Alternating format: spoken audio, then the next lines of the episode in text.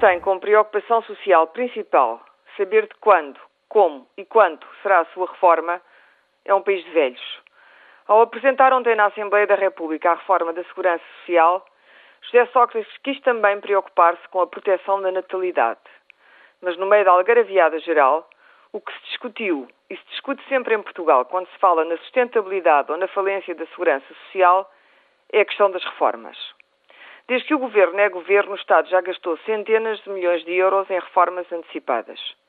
De gente que quer salvar-se, escapar à penalização, evadir a lei e evitar o sacrifício. Em Portugal, além do sistema de compatibilidades de reformas com acumulações de cargos laborais, um verdadeiro disparate, e da existência de sistemas de privilégio para uma série de reformados do Estado e das empresas privadas, toda a gente se sente roubada quando lhe falam no aumento da idade da reforma ou numa contabilidade diferente do montante da reforma. Toda a gente se sente com direitos e nenhum deveres, sobretudo os deveres para com as gerações que, a continuarmos assim, perderão o seu direito à reforma.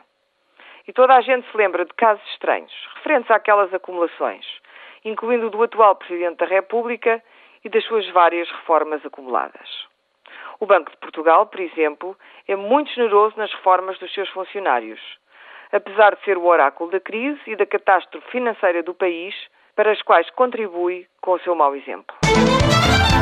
Temos, pois, uma conclusão a tirar disto tudo. O que falta fazer em Portugal não se refere apenas às medidas drásticas e aos apertões do cinto.